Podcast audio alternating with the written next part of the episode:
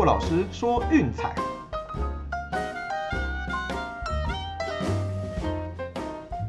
看球赛买运彩，老师教你前往拿白。大家好，我是洛老师，欢迎来到洛老师说运彩的节目。那昨天的预测呢，两边都是一胜一败。哦，那美国职棒这边的话，呃，我们的小分华盛顿国民对迈阿密马林鱼刚好哦，惊险压线过盘，开场有些乱流，六局上两支两分炮，哇，吓死人了。我还好了，除此之外没有什么太大的问题，就稳稳的锁住。哦，最后六点五小刚好惊险收下。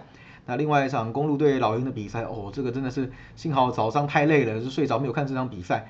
对，领先了大半场，在第四节最后面被逆转过盘啊，这个真的是比较郁闷呐。哦，最后结果是密尔瓦基公路一百一十三比一百零二击败老鹰，那也现在也取得了两胜一败的优势。啊，欧洲国家杯的部分呢，哦，这两场第一场比赛应该是比较让人吃惊的哈。对，荷兰零比二输给捷克，那真的是怨不得人啦，就是表现实在是有够差。对，不论是攻击的放枪啦，还是说传球的失误率，那太高了。荷兰整场的传球成功率只有七十一趴，从来没看过这么低的吧？那个失误真的是太多了。那最后还有一个很低级的禁区前面，呃，摸到球然后吞红牌，最后实打实一，只好被对手一波带走比赛了。哦，那这个就没什么办法了。啊，另外一场比赛是比利时一比零哦险胜葡萄牙。靠着哈扎蒂在禁区外一个世界波，哦，就是这样一球险胜，两队实力真的相当接近了。葡萄牙最后面多次的反攻机会都差一点点，对，有被那科托亚挡下来，也有几个球中柱，嗯，只能说这场比赛真的是精彩的好看哦，看的是值回票价。好啦，那昨天的比赛赚到快乐就好了。那我们今天一样切入重点吧。NBA 的部分，凤凰城太阳哦回到主场继续面对洛杉矶快艇。那回家之后的让分盘开到了五分，大小一口气下修到两百一十四点五。好，看来上一场的打铁罚球大战，嗯，让庄家其实有一点点抖了。好，那我觉得这场比赛我们虽然前面提过了，就是我们就是太阳追到底。哦，不过有个消息值得注意的就是，考艾雷呢决定是不随队跟到凤凰城来看这场比赛。这我想多少也反映出快艇内部士气的问题。哦，因为那个 Lennon 可能对他们呃隐瞒伤势这点不太满意，那有可能会重演就是之前在马刺这样子的一个悲剧，到时候选择跳脱合约。哦，那既然主将都不来观战了，那我觉得剩下人多少会受到影响啦。哦，那所以这场比赛恐怕也是这个系列赛最后一场比赛，应该会是由回到主场的太阳给拿下。那我们就继续追太阳过盘吧。哦，美国之棒的部分呢，嗯，今天场次比较少，哎，不过看来看去有一场我觉得还不错，这边推荐给大家。旧金山巨人对洛杉矶道奇，啊，先发投手是 Anthony Desclafani 对 Trevor Bauer。我们先看看 Desclafani，哇，只能说他真的是巨人的福将。我来到巨人之后，怎么投怎么赢，我也不知道为什么。当然表现好没话说啦，哦，尤其在客场也很稳定，客场是四胜一败，一点八四的自责分率。那六月的状况根本就是着火了，我四场先发全部赢球，自责分率是一点零零，我真是太威猛了。那近况可以是说这个月最火烫的投手，没意外的话，应该可以拿下就是六月最佳投手的的奖项。哦，那面对道奇的话呢，嗯，当然说过去投的不算太好，不过也在五月二十八号那一场比赛呢，投了一场四点二局掉两分，差强人意的表现，哦，终止了对战的六连败。啊，前面是在红人时期投的啦，今年年初还有一场是被打爆，不过他现在的近况很好，就看能不能延续下去。那 Trevor Ball 的话呢，嗯，其实最近好像没那么走运啦。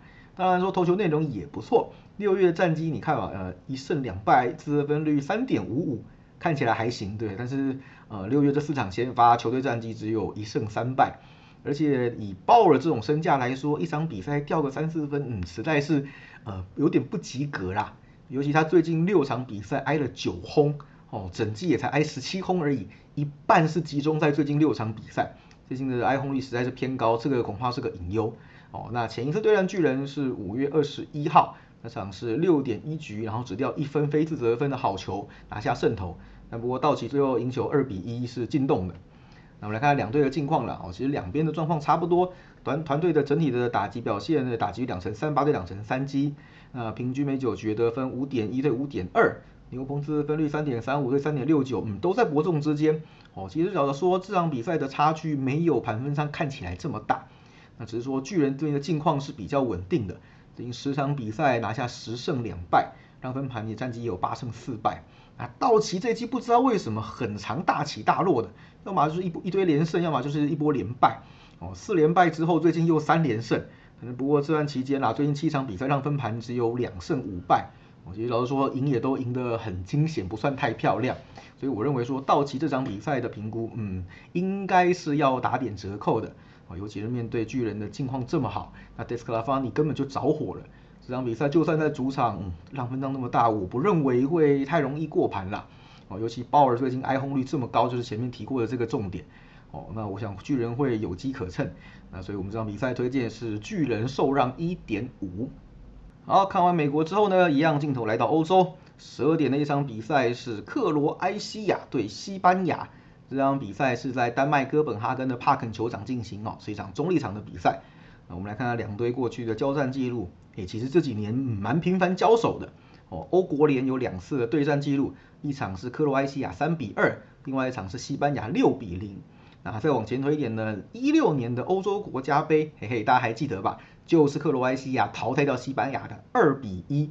那再往前，一二年的欧国杯两边也交手过，那场比赛是西班牙一比零胜。哦，所以目前近四次的交手是两胜两败。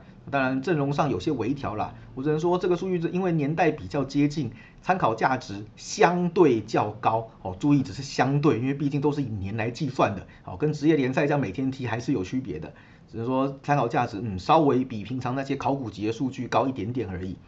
那我们来看看两队在小组赛的表现哈。那西班牙一样的问题啦，对，很会传，很会控，很会带，但不会进球。哦，攻击一直是他们最大的问题，并不是每一场比赛都能像最后对斯洛伐克一样，对手在那边放枪送分的。三场比赛下来，哦，他们的持球比率百分之六十九点三，哦，这是全部二十四支球队当中最高的。那传球的成功率八十九点五，也是第一名。对，就是说这支球球队就是各种豪华的控球和盘带。但是射门次数这么多，最后却，呃，只靠对手放枪，在最后一场比赛有所表现。老实说，我们还是存疑的啦。那克罗埃西亚这边呢，问题一样，也就是进攻端真的是偏弱哦。那呃控球的比例在小组赛是五十五点二趴，那传球成功率八十五点二趴，都是相当高水准的表现。但是还是一样老话一句啦，就是一样缺乏一个有效的得分指标攻击的支点，两边算是同病相怜。其实就两队现阶段的状况来看啦，我是认为这场比赛西班牙让这个实在是太大了，而且西班牙我们前面也提过，就是很容易就是进个一球就开始归。哦，那尤其在淘汰赛更是这种打法，对，叫就是取得一比零领先，他就跟你控球控到底，然后也不太进攻或干嘛的，哦，所以就算要赢，恐怕最多赢一球，甚至很可能被克罗埃西亚给逼和。哦，不要忘记他们现在的攻击真的是偏软的。哦，这一次次的交手两胜两败，前面有提过，嗯，这个可以稍微看一下。所以我们这场比赛的推荐是克罗埃西亚受让一球。好，至于另外一场比赛呢，法国对瑞士。这场比赛是在罗马尼亚的国家体育场进行哦，同样是中立的场地。我们一样来回顾一下两边的对战记录哦。一六年的欧国杯，双方踢零比零握手言和哦，这样大家可能印象还有吧？就是法国小组赛唯一没有赢的一场比赛，对手就是瑞士。那再往前一点呢？一四年的世界杯，法国五比二血洗瑞士。零六年的世界杯，双方又是零比零言和。然后是零五年的世界杯资格赛。哦，双方是一比一和零比零踢和了两场，接下来就是零四年的欧国杯三比一法国胜，嗯，你看两队基本上都是在正赛交手，而且都是很大的舞台。不过当然了，年代久远的我们一样看看就好，我们取最近的来参考即可。说到近况呢，嗯，法国这边其实有些伤兵的问题存在。首先是那个丁尼确定是不能够上场，还有我们前面提过的丹贝勒已经上一站就没有出赛了。那现在连 Lucas Hernandez 都有可能无法上阵哦，这个多少会影响到下半场替换的一些板凳深度。瑞士这边则是以全健康的阵容应战哦，这个地方大家可能要多注意一下。那我们知道小组赛法国虽然在死亡之组啦，不过这个攻击老实说没有大家想象中的状况那么好。三场比赛踢下来，居然只有两个运动战的进球哦，一个是靠，另外是靠点球，另外一个是靠对手乌龙球。嗯，老实说，这个真的是会让人有一点点担心啦。哦，那瑞士的部分，其实我觉得状况跟奥地利是有点像的，基本上都是用德甲底的阵容。哦，那有些球员现在可能不是效力于德甲，诶，不过过去也是在德甲踢过，像那个 Ricardo，还有就是那个 Seferovic。这个以前都是在沃夫斯堡还有法兰克福待过的，然后像沙卡也待过格罗巴治，沙基瑞也待过拜仁慕尼黑，哦，这些都是有在德甲体系经过训练的，所以我们看到这几年其实瑞士的那个团队表现一直都是相当不错，哦，毕竟就是说这样子的阵容跟一致的训练方式是比较容易磨合在一起的，毕竟他们阵中没有什么顶级豪华的超级球星，还是要以团队战来取胜。那通常这些德甲底的球员配合起来，嗯，就是至少说在传控和防守的部分是蛮扎实的。所以说基本上以法国目前的状况，嗯，老实说，我不认为有办法就是在这样子的比赛当中去做太多的攻城略地，让一球要过盘的难度太高了。哦，而且不要忘了最近几次交手，其实被逼和的次数其实蛮多的。我们这场比赛的推荐是瑞士受让一球。好，另外就是这两场我们再额外推荐一个小分，哦，二二点五，也就是两球可以赢一半。毕竟到淘汰赛，大家都会比较谨慎一点，哦，尤其是以这些球队的攻击状况都不算太好，所以我不认为说会有太多的进球出现，了不起可能就是一比零或是啊一比一踢和这样子而已。所以正确比分大家不妨就是在啊一比零、一比一跟零比零这三个中间做选择，哦，应该会有蛮高的命中率才对，这给大家参考看看。好，最后一样来总结一下今天的推荐呢，NBA 的部分，凤凰城太阳让五分。美国之棒，旧金山巨人受让一点五。欧洲国家杯啊，第一场是克罗埃西亚受让一球。另外就是这两场的二二点五小分哦，也是我们的推荐范围，大家可以小小的玩玩看。好了，以上就是今天的节目内容，希望大家会喜欢。哦，别忘了大家晚上要看球，记要睡饱一点。虽然说熬夜伤身体啦，但毕竟这个是四年一次的足球盛宴。喜欢的话，这几个礼拜就稍微撑着点喽。不要忘记订阅、分享，并到我们的粉丝团按个赞哦！我是骆老师，我们明天见，拜拜。